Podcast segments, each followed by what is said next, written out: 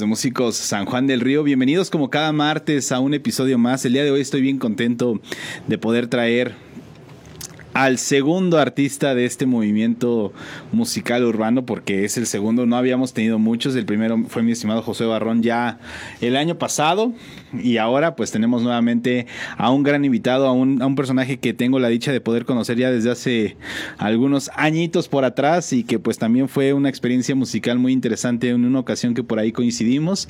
Ya más adelante les contaremos de cuál, pero el día de hoy me complazco presentarles a mi estimado y a mi querido Alejandro Miranda, mejor conocido como Alerta Roja, mi estimado Ale, qué gustó, ¿cómo estás? Un gustazo, un gustazo, mi Charlie. Kira, viniendo, viniendo un ratito a desempolvar viejos recuerdos. Eso, como debe de ser, mi estimado Ale.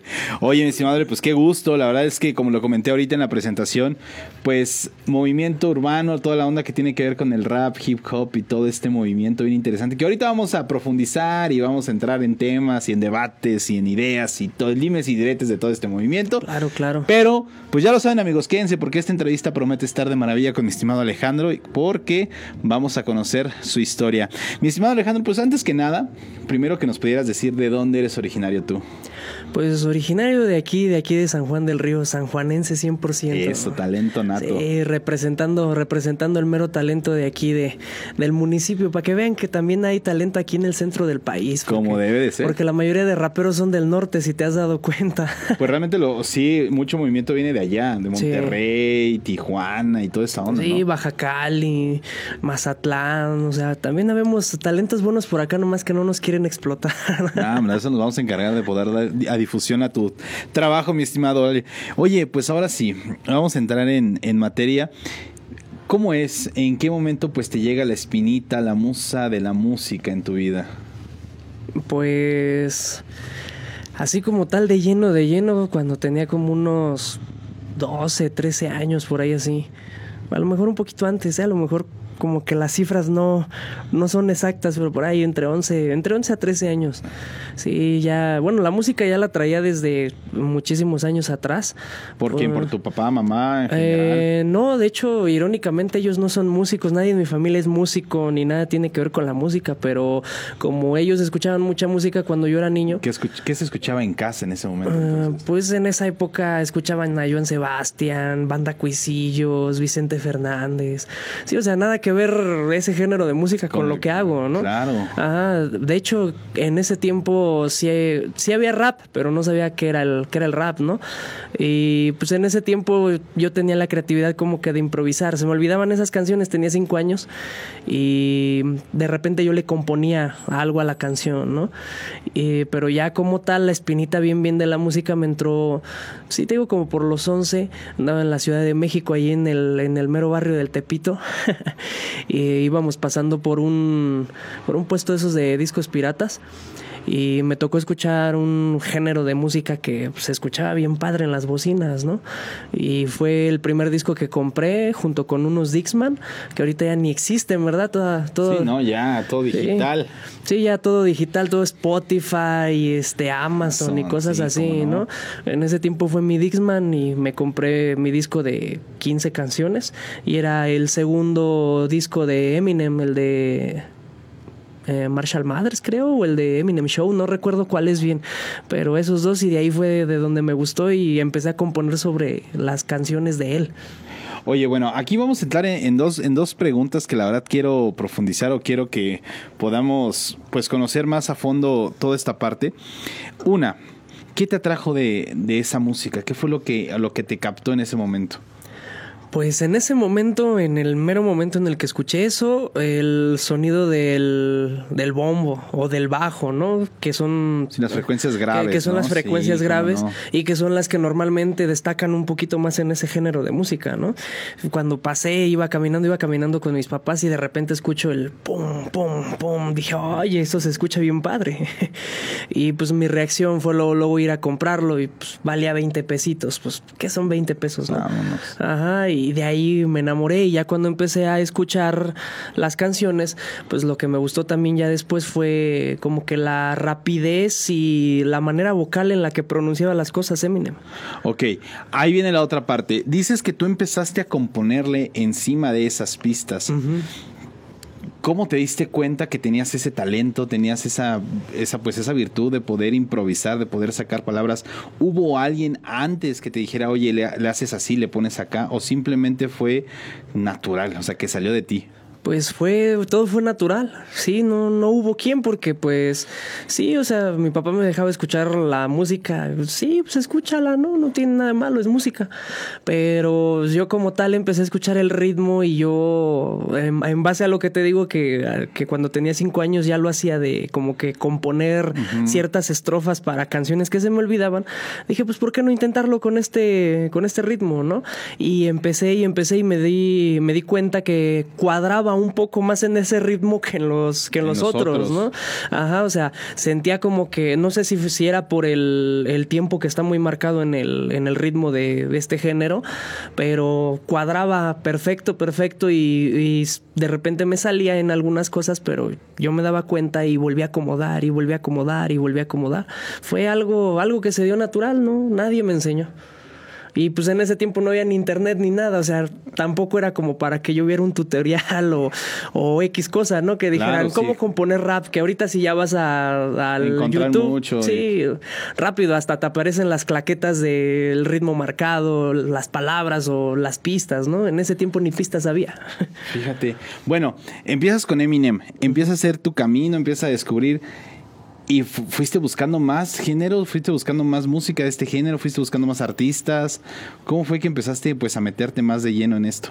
Pues de hecho sí, me empecé a meter un poquito más de lleno, empecé a investigar qué otros artistas había y después fue cuando, gracias a Eminem, de hecho también conocí a Dr. Dre, que es ah, el, ajá, que es el, el que fichó a Eminem, fue el que descubrió a Eminem y después escuché también a 50 Cent y canijos así, de hecho lo primero que escuché fue rap en inglés nada de rap en español. Ya el rap en español lo escuché creo uno o dos años después, eh, escuchando a Aquid y Cartel de Santa. Y ya fue cuando me di cuenta que sí había ese género en español. Pero en la época en la que yo en la que yo me dediqué por decirlo a ese género, a ese movimiento, pues todo yo tenía nada más consistencia en el género en inglés. Y de hecho luego me dedicaba a traducir las letras. Ajá, agarraba mi, mi, diccionario de inglés y ahí me tenías, ¿no? A lo, a lo que lograba entender y en base a eso me empecé a dar cuenta más o menos también de cómo acomodar las métricas en español. Pero sí, al principio fue casi todo en inglés, pero ya después, ya cuando escuché en español, dije, órale, está, pues, está muy padre, ¿no? O sea, qué bueno. ¿Y preferiste el español? Sí, sí, ya, ya después de ahí ya me cambié a escuchar más artistas en español. Ya fue cuando empecé a investigar y me di cuenta que este, existían este Quinto Sol, La Vieja Guardia, este, un canijo que le decían el Hotel Bárbaro. Eh, Big, Metra. Sí, Big Metra fue cuando también en ese tiempo fue más o menos su apogeo también. Y fue que empecé, empecé a escuchar en español y dije, pues, órale, yo tengo la facilidad. Y otra, otra cosa también, otro talento que no sabía que tenía y que en ese tiempo lo saqué, fue escuchando Big Metra también. Eh, que Big Metra sacaba las famosas metrallas o metralletas que le dicen. Que y... es con, con, la guerra de palabras muy rápido. Ajá, exactamente, que es como si estuvieras diciendo un trabalenguas, ¿no? Y me di cuenta que tenía también esa agilidad y pues en las primeras presentaciones que hice pequeñitas empezaba a hacer eso. Ok, aquí ya tocas otro punto. Presentaciones fueron aquí en San Juan o entonces cómo comienza este movimiento de, decir, bueno, ahora me voy a empezar a presentar, ahora voy a empezar a tocar puertas? ¿Conociste a alguien? ¿Alguien fue el que te invitó? ¿Cómo sucede todo esto? Pues en sí, el, primer, la primera presentación que tuve fue en, secundaria. Sí, en, en, la época de secundaria y eso ni siquiera fue tanto porque yo quisiera, sino porque un amigo que sabía que escribía mis letras eh, me inscribió en un show de talentos que estaban haciendo en, en, la secundaria. Eso sí, no fue en el turno, en el turno en el que yo iba, no fue en el matutino, fue en el vespertino. Ajá. Y fue ahí donde me apunta y de repente vocean mi nombre y así como de ¿qué onda? No, yo no me, yo no me inscribí y me empezaron a decir, pues sube, sube, sube. Y ya fue, esa fue mi primer presentación que sí me puse súper nervioso.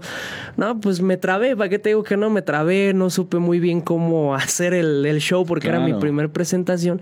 Pero ya después de ahí eh, me escuchó gente por fuera porque pues, era al aire libre esos eventos y hubo otros conocidos más grandes que yo, que ellos fueron los que me empezaron a decir, oye, hay eventos en tal lado, este, te puedo llevar aquí, te puedo invitar acá. Y sí, mis primeras presentaciones de hecho fueron aquí en, aquí en San Juan, pero sí hubo algunas presentaciones que me llegué a escapar de la escuela para ir a hacerlas. Oye, y por ejemplo, cuando, cuando empezaste ya en este mundo de las presentaciones y te diste cuenta que había chavos, más gente como tú, que hacían esto, ¿qué sentiste? ¿Empezaste a ver que no soy el único? Mm, pues sí, fue algo que me llenó también de mucha alegría, ¿no? Porque eh, cuando yo empecé a hacer ese género había mucha gente que me criticaba y sí me criticaban abiertamente ¿eh? y con palabras hasta altisonantes, ¿eh? ¿Crítica por qué? Eh, porque decían, bueno, hasta la fecha lo siguen diciendo, que este género es para vagos, para marihuanos, para delincuentes, ¿no? Eh, sí hay quienes se dedican a hacer ese tipo de música, ¿no? Que inclusive hablan en base a, pero ya desglosándolo, pues hay infinidad de cosas que se puede hacer en el mismo género, ¿no? Porque pues, yo no critico los narcocorridos y estamos hablando que también ellos hablan de delincuencia, ¿no? Sí, claro. Pero en ese tiempo eran las críticas que yo recibía y me decían, no, te vas a hacer vago, te vas a hacer delincuente, eh, etcétera, etcétera, ¿no? Y cosas más, mucho más fuertes.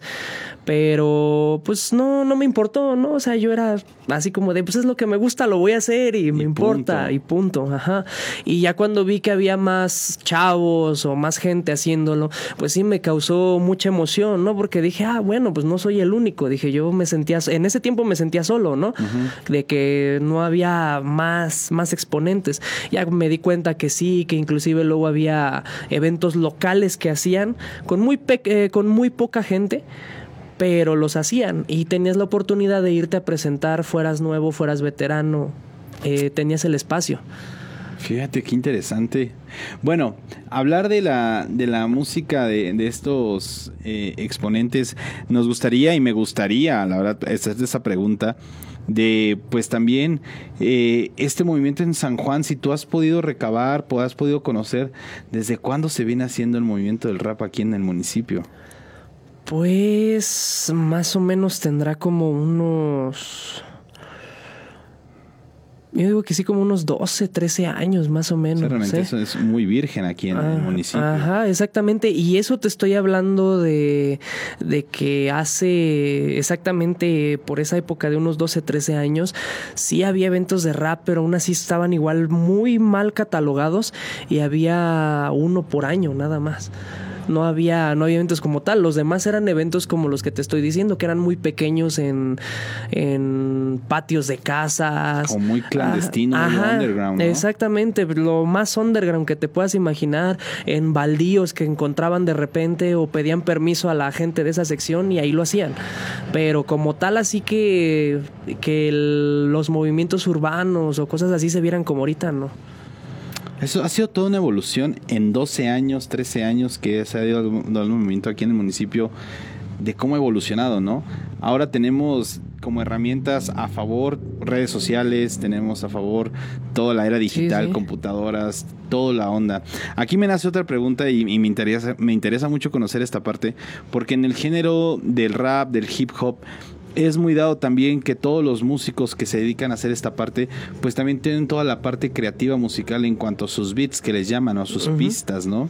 Entonces, yo he visto que hay unos que pues bajan unas de internet, ya están las pistas y órale, sobre eso nos vamos. Sí, sí, exacto. Pero está la otra parte. ¿Tú empezaste con la composición de tus propios beats? Sí, en un principio sí. Eh, eh, compré un programa que se llama Fruity Loops. Bueno, en ese tiempo se llamaba Fruity Loops, ahorita es FL Studio. Y empecé ahí a a ver este instrucciones, a comprar inclusive revistas que salían de programación en ese tiempo, en donde más o menos te daban algunos tips de cómo poder usar la programación. Más que nada en ese tiempo fue un poquito más a prueba y error. de, esto funciona, esto no funciona. Sí, exactamente así de este ritmo hace esto, este no es ritmo, este no sé qué sea, pero ahí que se quedó, ¿no? Y al principio sí empecé a hacer mis beats, ya después eh, por problemas también personales y cosas así, lo empecé a dejar, empecé a dejar de producir y ya después eh, conocí a DJs que ellos me hacían ritmos también para mí y algunos sí los llegué a descargar en internet, pero eso ya fue años después. Años después. Oye, ¿qué reglas, qué bases, qué tiene que tener un beat para que pueda funcionar para el rap o para el hip hop?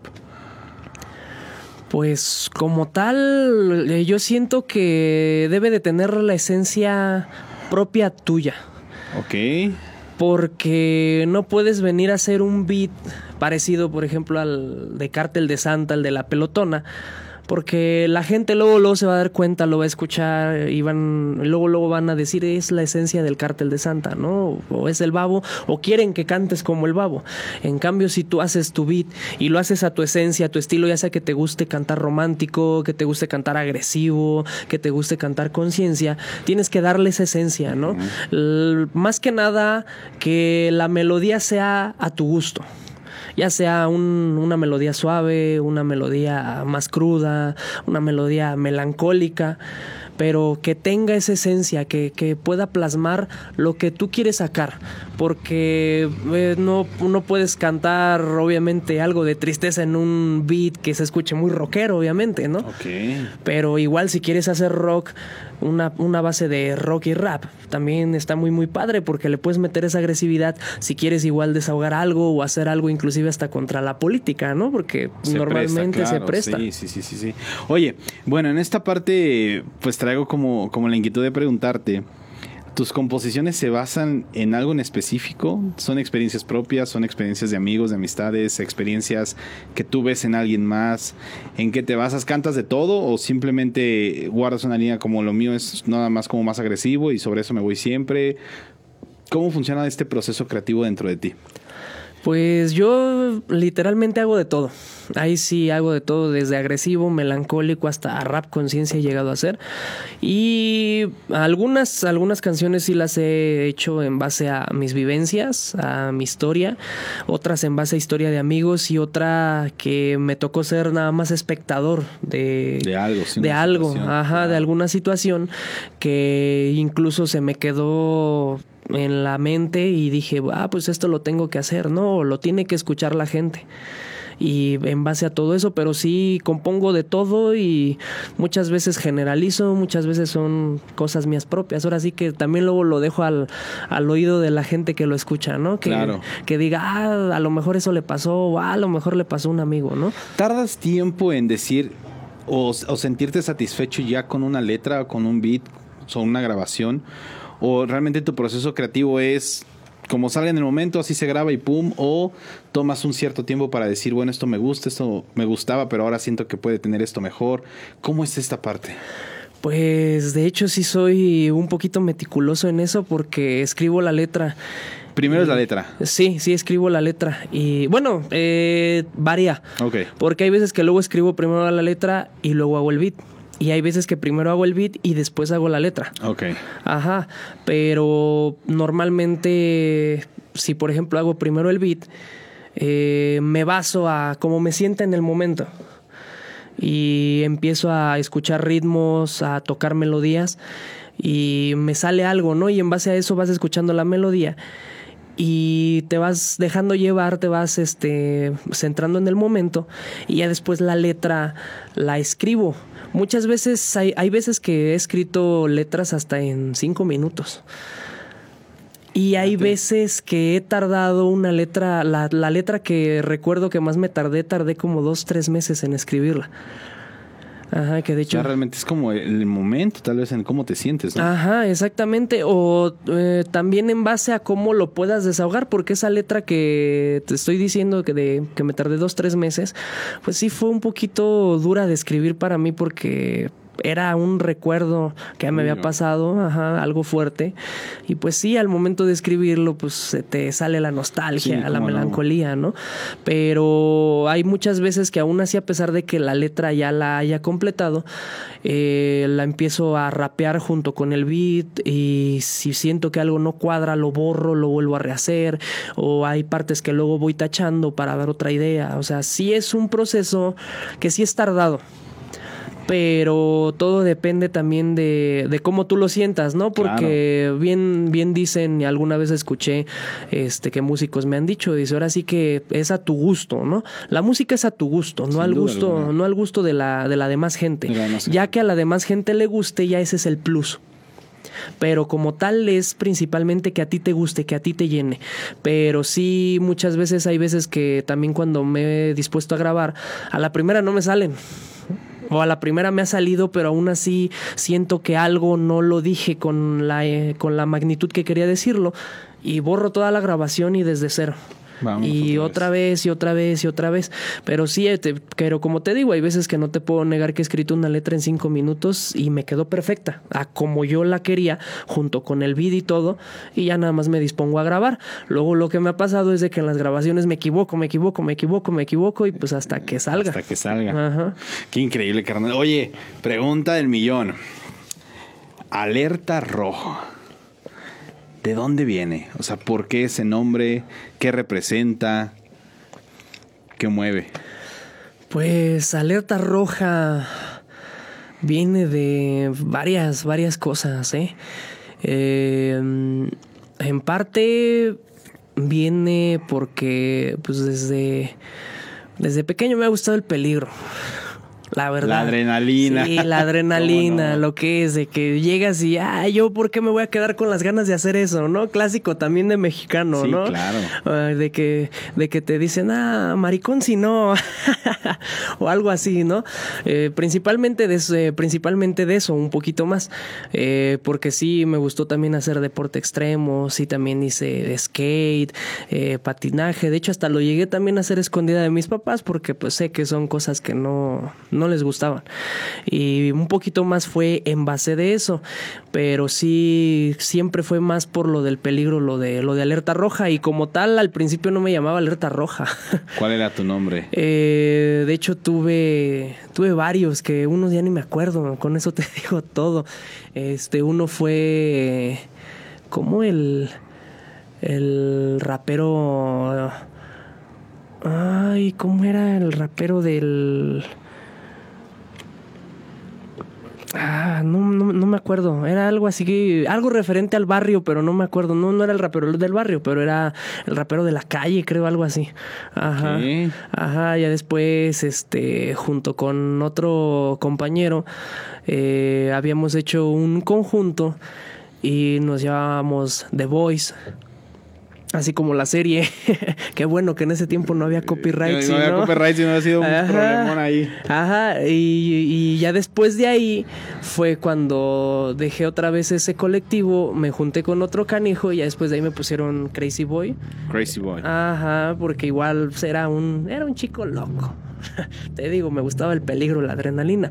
Y ya después de ahí fue el de alerta roja, ya fue platicando un poquito más con los, con los amigos que tenía de, del estilo de cosas, este, de eh, ay, se, me fue, mira la palabra. Eh, bueno, de todo ese tipo de, de arte también, del skate, del patinaje, del arte urbano. Ajá, y ellos fueron cuando me dijeron, no, pues es que hay que estar alerta contigo, ¿no? Porque tú eres un peligro. Y ya de ahí fue, ah, ok, alerta, alerta, alerta, ajá. Y al principio, de hecho, fue primero alerta. Nada, más, más, alerta secas. Ajá, y ya después fue cuando dije, pues alerta roja, ¿no? O sea, la alerta roja es eso que suena y que trae algo consigo, ¿no?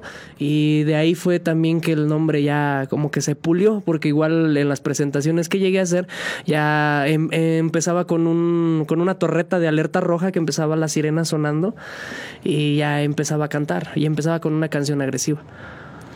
Fíjate, qué interesante, carnal. Pues mira, yo creo que ya el mismo público, un servidor está ya ansioso de poder escucharte, de poder ver tu material. ¿Qué te parece si nos vamos con un videíto tuyo y ahorita regresamos aquí a Músico San Juan? ¿Te parece? Sí, claro, claro. Con gusto, con gusto. Amigos, no se despeguen porque esto está de maravilla con mi querido Alejandro y, uff, vamos a ver su talento. Ahorita regresamos.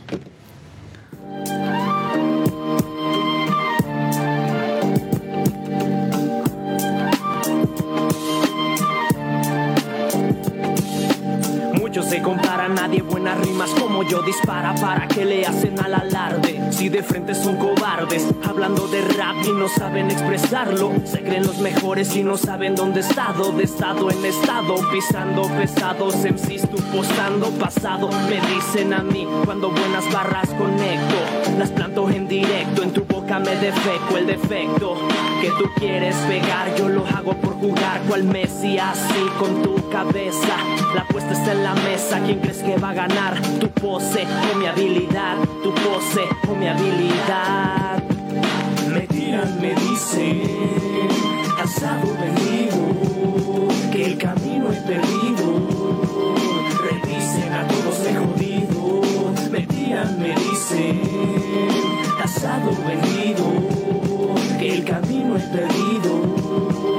Revisen a todos de jodido. Haters, ¿dónde están? Hablando de seguro de carnicería clan. Mi crew como mis bolas en su boca van, acaban hablando de lo mismo. Tanto que pateó su culo ya hasta le llaman terrorismo. Un track mejor y cagándome de risa. Ahora que quieren hablar de Televisa. No fui de bufón ni de payaso de circo. Me cogí a sus ladies en el foro y bien rico. Por eso mi rap sonando está. ¿En qué programa? El toque va, el toque va a dejarte más pendejo. Por mi parte yo te dejo Amigos de Músico San Juan de Río, pues regresamos. ¿Y qué podemos decir del talento de mi estimado Ale? Felicidades, carnal, enhorabuena. Gracias, gracias. Oye, carnal, bueno, pues ahora sí, eh, traigo la, inquietud y, pues de conocer pues empezaste local. Obviamente el sueño de todos y a veces un sueño que ni siquiera pensamos y se da, pues es el salir, empezar a, a, traspasar las barreras de nuestra localidad. ¿Cómo empieza a ser ahora este trabajo tuyo fuera de San Juan del Río? Pues empieza a ser porque gente eh, me escuchó y empecé a conocer gente también que les gustaba mi trabajo y aparte porque ellos se dedicaban a rentar sonidos para fiestas, ¿no?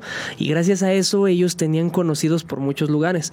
Y de ahí me empezaron a invitar gente mucho más grande que yo, te estoy hablando, yo tenía en ese tiempo 13, 14 años, por ahí así más o menos.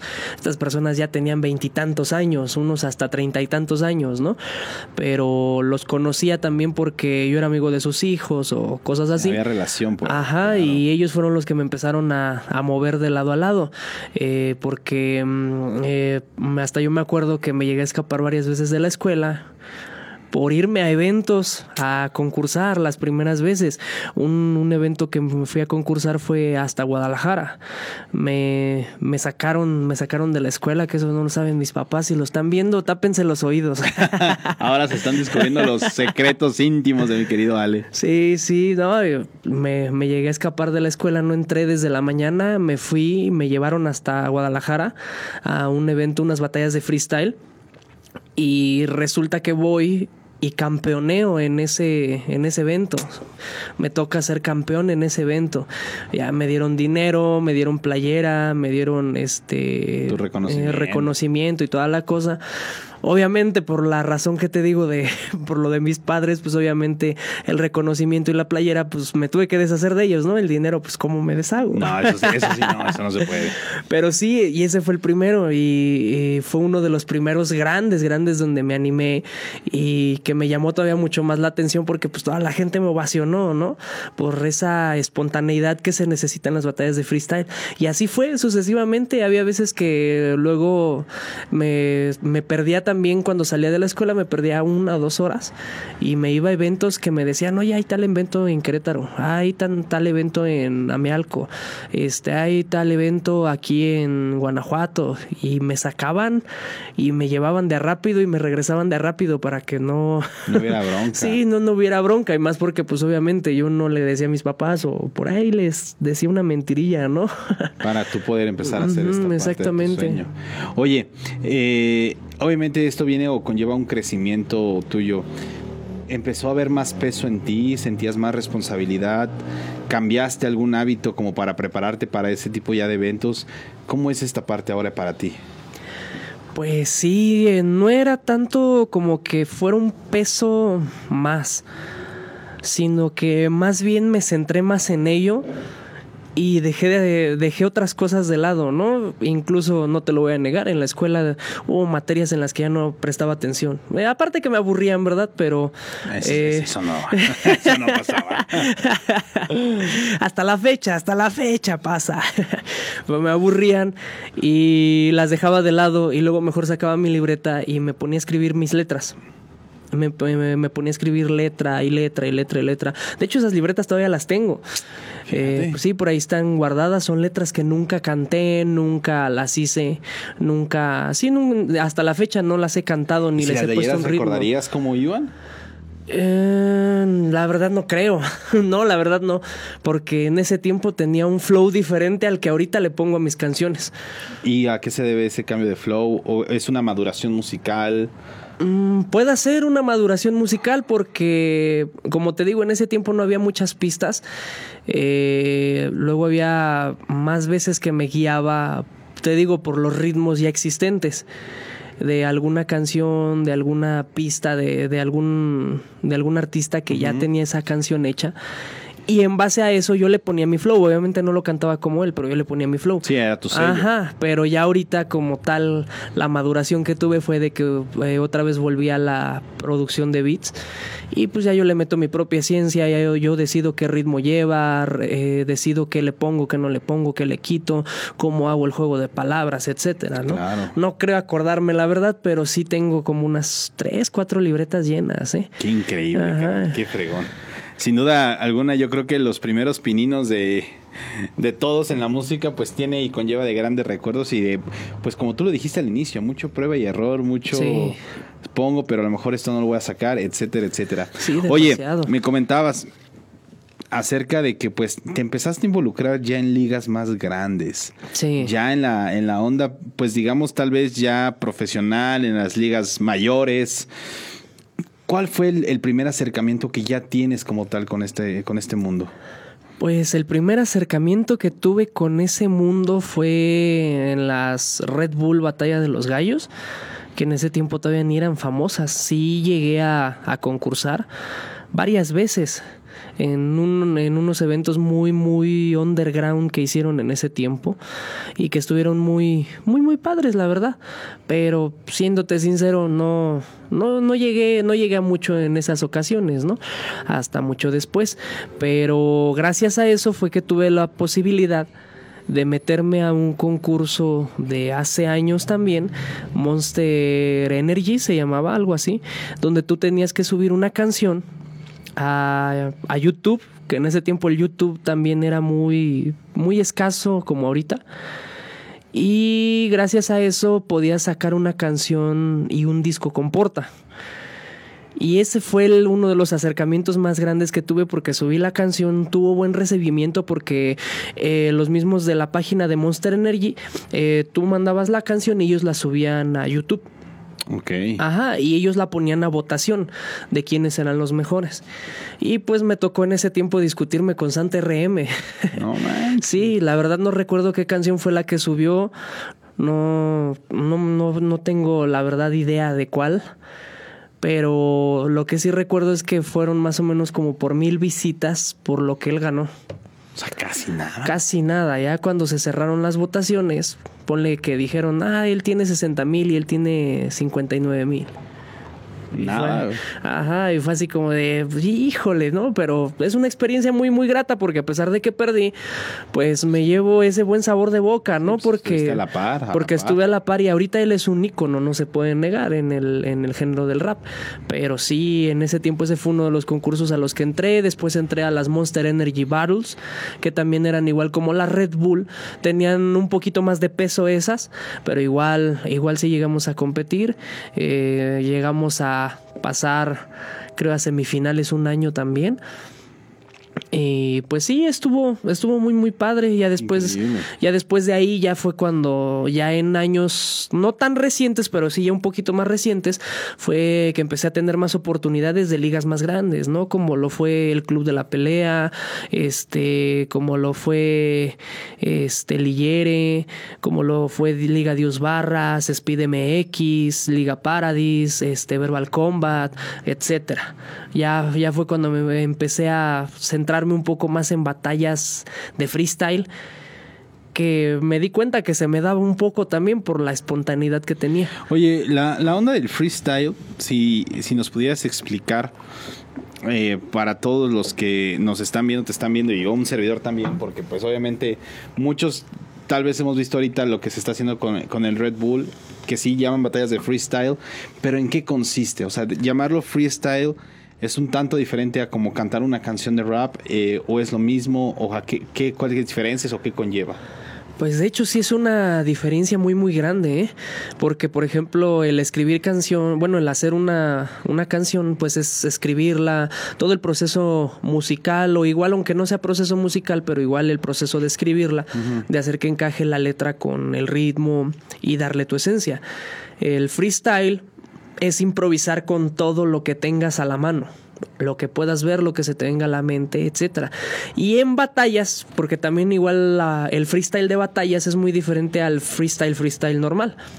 Porque ya el freestyle de batallas es insultar a tu adversario, pero de una manera con más conocimiento.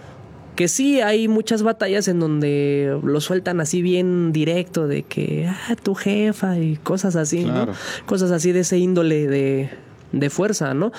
Pero, por ejemplo, ya hay batallas o hay versos para las batallas improvisados que son muy, muy buenos porque metes alguna temática, ¿no? Referente a algo de la guerra mundial, algo de mexicano, algo de Zapata, algo de Villa, ¿no? Qué sé yo, ¿no? Algo así ya más, más intelectual y a manera de darle a entender a tu adversario que él es menos que tú, ¿no? Por ese aspecto. Pero como tal no nada más es insultarse, sino de tener una buena creatividad, porque de insultarse, pues cualquiera se insulta, ¿no? Hasta Sí, en la claro, calle, sí, con sí. chiflidos, con cosas así, ¿no?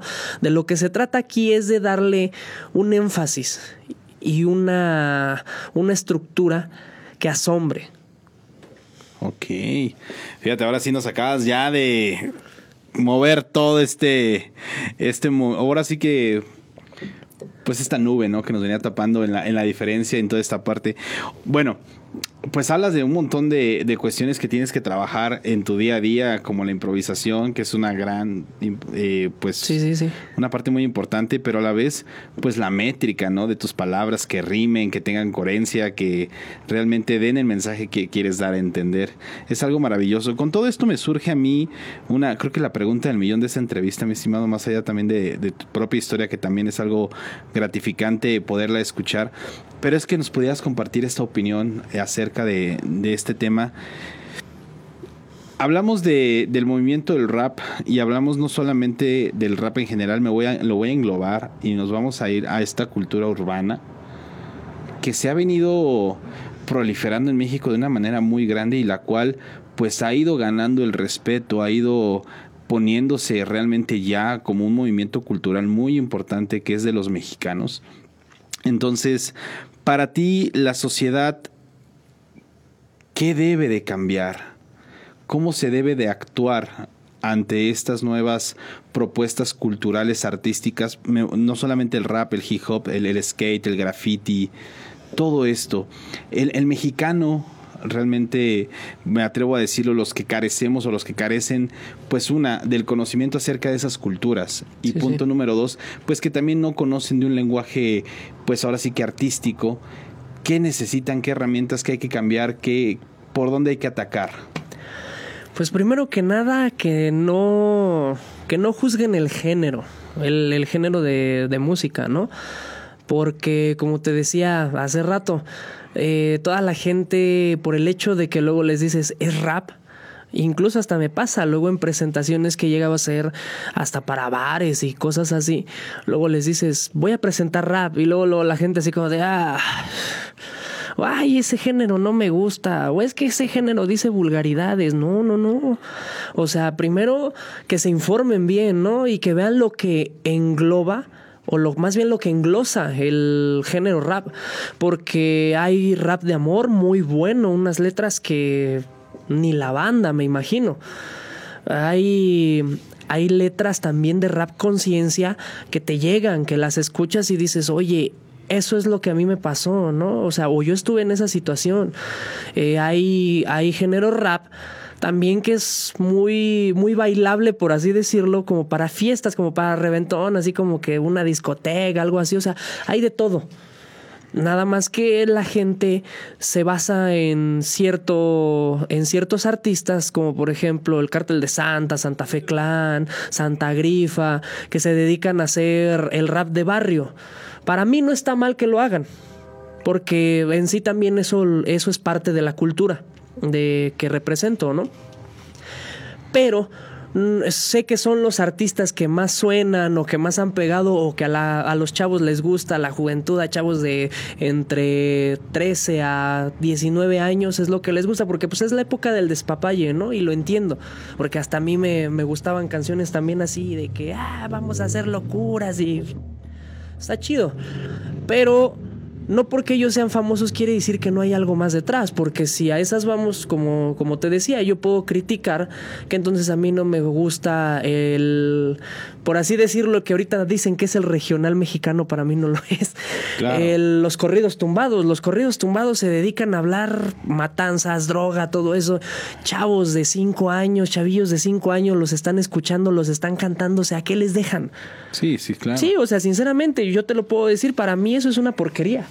No me gusta, la neta. Oye, pero a ver, tú, tú me quitarás de, la- de la, de la duda y obviamente poder charlar acerca de este punto, pero a mi parecer eh, lo, de los, lo de los, pues ahora sí que los corridos tumbados y toda esta música conlleva el rap también, o sea, Sí. yo, yo lo veo más rapeado.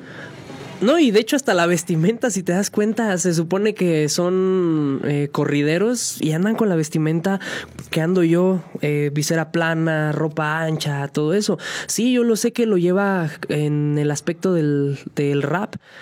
Eh, la cuestión es de que, como te dije, no me gusta porque también en base a eso luego nos, eh, nos terminan englosando con ello y nos critican. Hasta me ha pasado porque también la gente te juzga por la vestimenta que traes, que porque Claro. vistes ancho, porque vienes así, eh, te ven en la calle y hasta me ha tocado gente que se cruza a la otra acera Por verte así. por verte así que hasta le dicen a su familia, vente, vente, hazte para acá porque no vaya a ser que te vaya a robar o que te vaya a asaltar o que... O sea, Ah, Sí, claro, güey. Por eso te digo, o sea, son, son varios aspectos los que deberían de cambiar en eso para que no para que nos pudieran brindar más los espacios que tenemos porque o más bien los, los espacios que queremos tener. ¿Por qué se ha habido limitado esto? ¿Por lo mismo? Sí, sí, por lo mismo, porque igual eventos de rap no te lo voy a negar, hay eventos de rap a los que he ido en donde los chavos van y van con su churro de mota, van con el pericazo, con cosas así, no te lo niego, la verdad. Y como te digo, siento que toda la gente piensa que ese es el ámbito, ¿no? Y no, porque, por ejemplo, los artistas que se presentan de rap en el Vive Latino, la gente del Vive Latino no, no anda así, obviamente. Es gente que va a escuchar gen- eh, música de, de todo tipo de género. Sí, claro. Ajá, o sea, y van a reventar, a echar relajo, no a drogarse y cosas así. Puedes hacer cualquier tipo de presentación, he hecho hasta presentaciones culturales, inclusive hasta presentaciones para niños de primaria y a los niños de primaria les ha gustado a como yo lo he hecho. No hablando de malas palabras ni cosas así. Y es algo que les agrada. Hasta los mismos maestros me han dicho, oye, me gusta lo que hiciste. Y por eso te digo, solo que es algo que englosan con el género que por así decirlo es el de moda.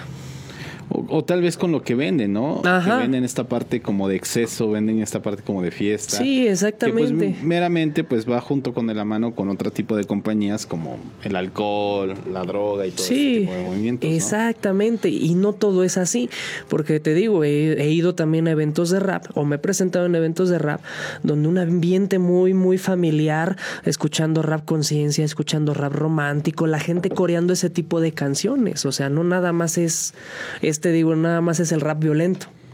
Qué chido. Oye, carnal, eh, ante esta situación de- del movimiento de- del, ahora sí que de género urbano, para ti, ahora, pues en, en estos años, ya de una maduración ya justamente, ¿cómo decírtelo? Pues tal vez de verte 10 años atrás. Decir, pues era un joven que empezó con un movimiento así, ahora ves tu maduración, ves tu crecimiento, ves todo lo que has logrado como músico, como artista, ¿qué aspira Alerta Roja seguir compartiendo de sus letras o en sus letras? Pues un poco, un poco de todo. Eh, como te digo, he madurado también en el flow, en la manera de crear y todo. Pero en sí, eh, lo que a mí me gusta es hacer ese tipo de música porque puedes expresar todo, de todo y para todos. Sí, exacto. Y entonces lo sigo haciendo hasta la fecha, solo que obviamente ya no cuento las vivencias que contaba cuando tenía 13 años o, las que escribí en mi libreta que te digo de hace 13 años, porque ponle que a lo mejor ahí platicaba de, ah, niños peleando, cosas así. Ahorita ya te puedo contar inclusive hasta cosas que en verdad he visto en la calle, que me ha tocado ver en barrios pesados, calientes, y trato de que la gente vea, ¿no? Que entienda el contexto de también lo que se vive aquí en el país, de lo que pasa. Obviamente también sigo haciendo canciones de amor, este, de desamor, eh, etcétera, ¿no? ¿Por qué? Porque es en base a lo que a lo que lleva mi género de música, pero como tal, pues es que la, que la gente vea que un, un artista de rap puede hacer de todo también que no nada más es encasillarse en algo. Sí, a lo mejor, a lo mejor el género sigue siendo rap, pero lo hago combinado con otros tipos de estilos, con estilo electrónico, con estilo este un poquito más dance, dancehall, eh, etcétera, ¿no? Pero que puede ser algo también tanto melodioso como para gente, por ejemplo, como tú. A lo mejor no sé qué música te gusta, pero no sé, ponle que te gusta a ti el pop, ¿no? Claro. Puedo hacer algo más popero también. Tanto puedo hacer algo para alguien que le gusta el rock, obviamente hago rock con rap. Y lo voy haciendo así para que vean que se puede escuchar este género y lo puede escuchar toda la gente. Eso es, eso es más que nada lo que aspira Alerta Roja. A lo mejor ponle que la fama ya no tanto. Porque sí, ¿quién, ¿qué músico no empezó con el sueño de la fama, no? Yo De- creo que en, en ese punto tú acabas de tocar el, el- una también de los puntos del millón. Es justamente, pues llega un momento en que dejas de perseguir eso. Sí, Realmente exactamente. Te das cuenta que la fama, pues es, es una cosa, una cosa subjetiva y efímera. O sea, Sí. realmente yo, yo lo he descrito, pues puedo tener fama en que realmente lo que yo estoy haciendo está teniendo la aceptación que yo quiero que esté teniendo. Sí. ¿no? Y para eso ya, ya tengo fama, ¿no? Tengo Sí, un es, reconocimiento eh, que quiero. Exactamente, y, y luego muchas veces la gente piensa que lo que queremos en realidad es la fama, ¿no?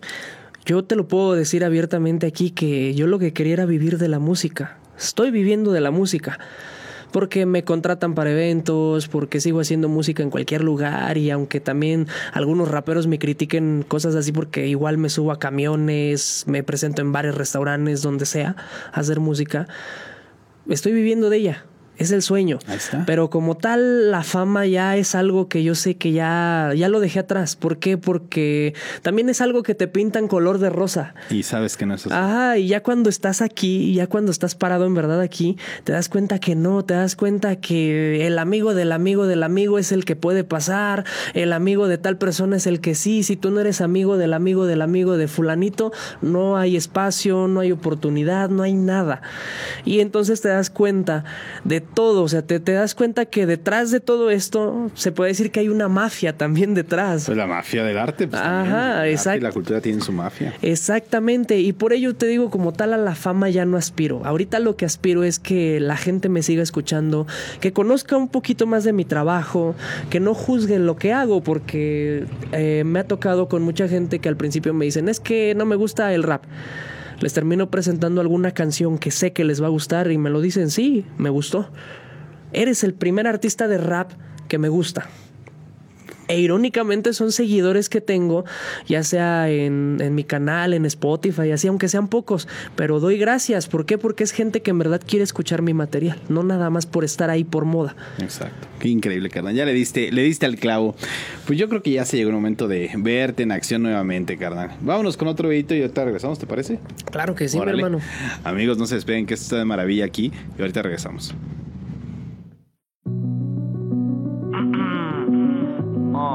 Oh, oh, yeah, yeah, yeah. Súbele esa base, güey. Súbele.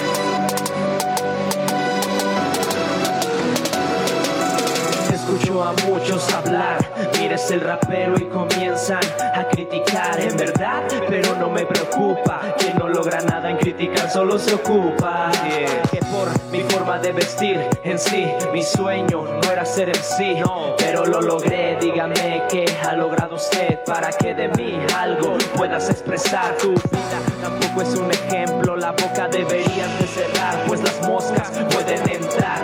Cuéntales que me quieres imitar, porque tú nada has podido lograr. Sueños rotos, lamentablemente yo los vine a pisar. Lo siento si sueno vulgar, son mis sueños, nada me va a parar. Cuando quieres luchar, no falta quien de mierda te quiere embarrar. En lo alto el dedo debes demostrar y que no te importe ya lo que digan los demás. Embarrar.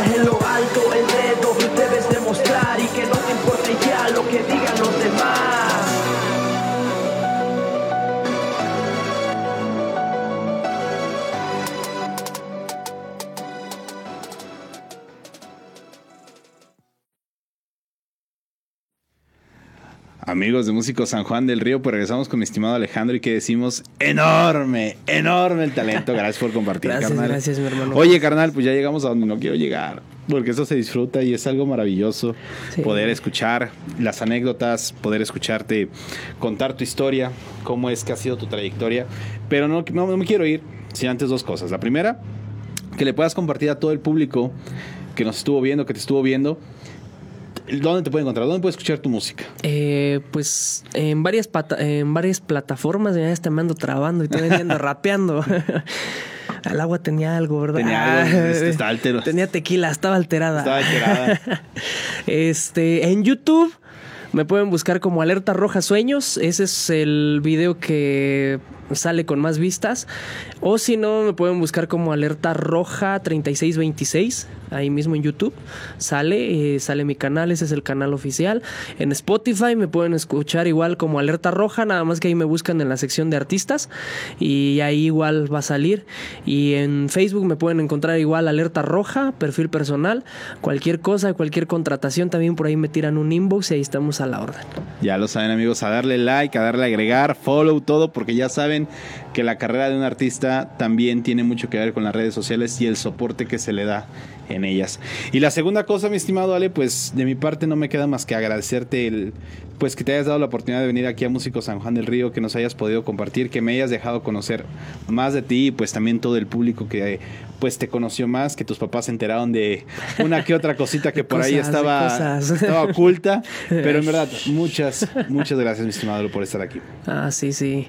Y muchas gracias también a ti para brin- por brindarnos el espacio, porque como te digo, sí, a pesar de que el género se sigue expandiendo, no hay muchos espacios donde, donde te den esa oportunidad, ¿no? Y pues también ahora sí que antes de que acabe todo esto, igual decirle a todos los chavos que están por ahí escuchando, viendo todo esto, que pues si tienen un sueño que lo consigan, no importa, no importa el sueño que sea, ningún sueño es efímero si lucha uno por él. Y no importa lo que te digan tus papás, personas que sean cercas luego a ti, allegadas a ti, porque luego hasta esas personas se equivocan. A mí también me lo decían y créeme que aquí estoy feliz, estoy tranquilo y con la música que son, son cosas que son, son consejos o cosas que luego necesitas en el trayecto y nadie te las da. Y es la verdad. Lo puedes lograr, nada más que eso sí, practiquen sobre práctica y error, práctica y error. No dejen de practicarlo si en verdad es lo que quieren, porque si no, no lo consiguen. Sabias palabras, mi estimado Alejandro. Con eso nos vamos. Nos vemos el siguiente martes a la misma hora aquí con un invitado en Músico San Juan del Río. Nos vemos.